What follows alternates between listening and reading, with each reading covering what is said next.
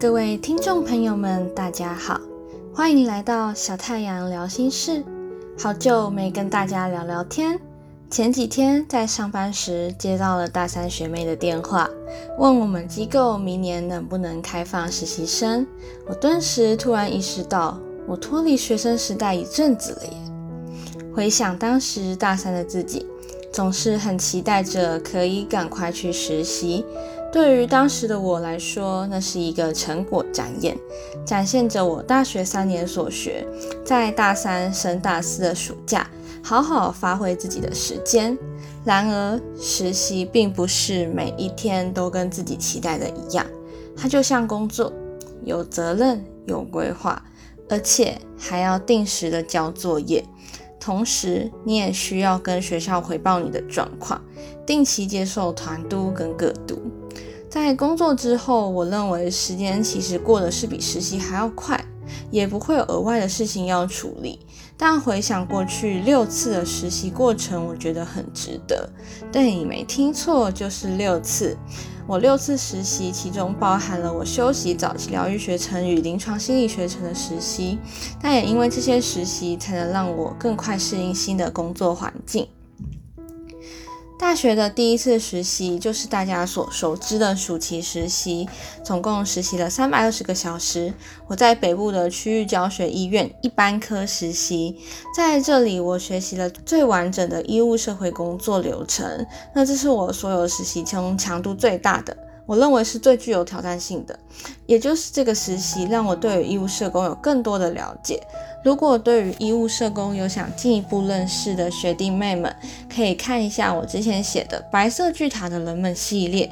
那这个里面有三篇，一篇是对医务社工详细的介绍，一篇是精神社工的介绍，另外一篇呢是医务社工呢在医院里面会接触到的一群强大的伙伴。那欢迎大家可以过去看看，这边就不赘述医务社工的详细小细节啦。第二次的其中实习呢，总共是一百六十个小时，在我们学校的附设医院精神科日间病房实习。那白色巨塔的人们里面也有讲到这个部分。我们的社工实习生最主要的就是规划和带领十二次日间病房的团体。在精神科，我总是会遇到一些稀奇古怪的病人，其实每天的工作都是一个挑战，还蛮有趣的。但我建议，如果你想去精神科实习的学弟妹，可以先去医院的一般。科或是社区附件的精神康复之家等等，你可以再去医院面对直接面对病房的病患，这样会让自己有比较多的充足的准备。而且啊，像是在一般科，如果你做的是急诊室的社工的话，如果是自杀通报的话，也很容易遇到精神病人。在这边呢，可以对他们有一些些的认识。你当你遇到的时候，就不会太紧张。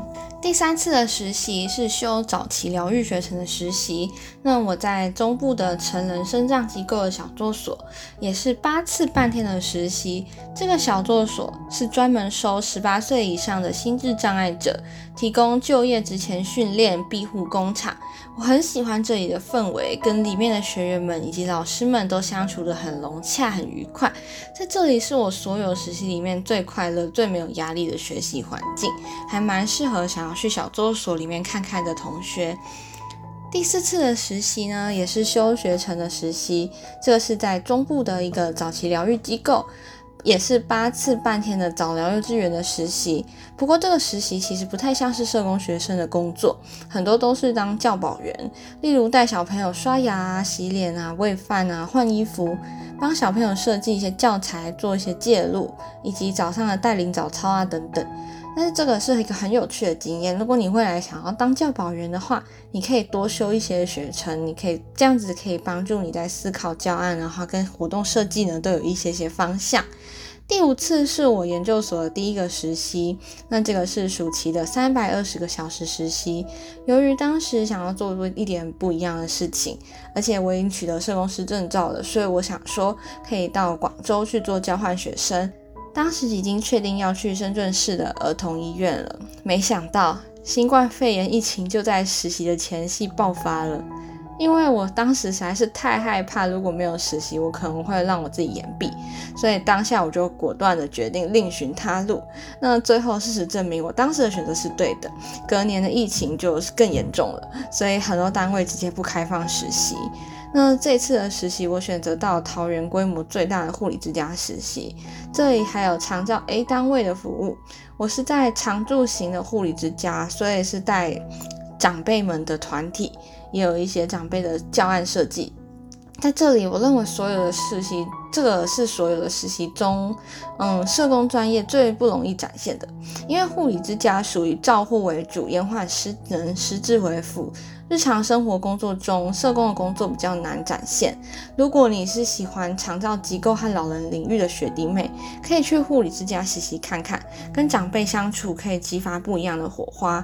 不过，如果你是想要去长照机构工作，我建议你可以多去其他领域走走再回来，因为长照机构的工作跟其他领域比起来，我自己是觉得比较单一，那挑战性跟其他领域比较起来也会比较低一点点，适合喜欢你步调慢的工作生活。以及喜欢和长辈相处的你。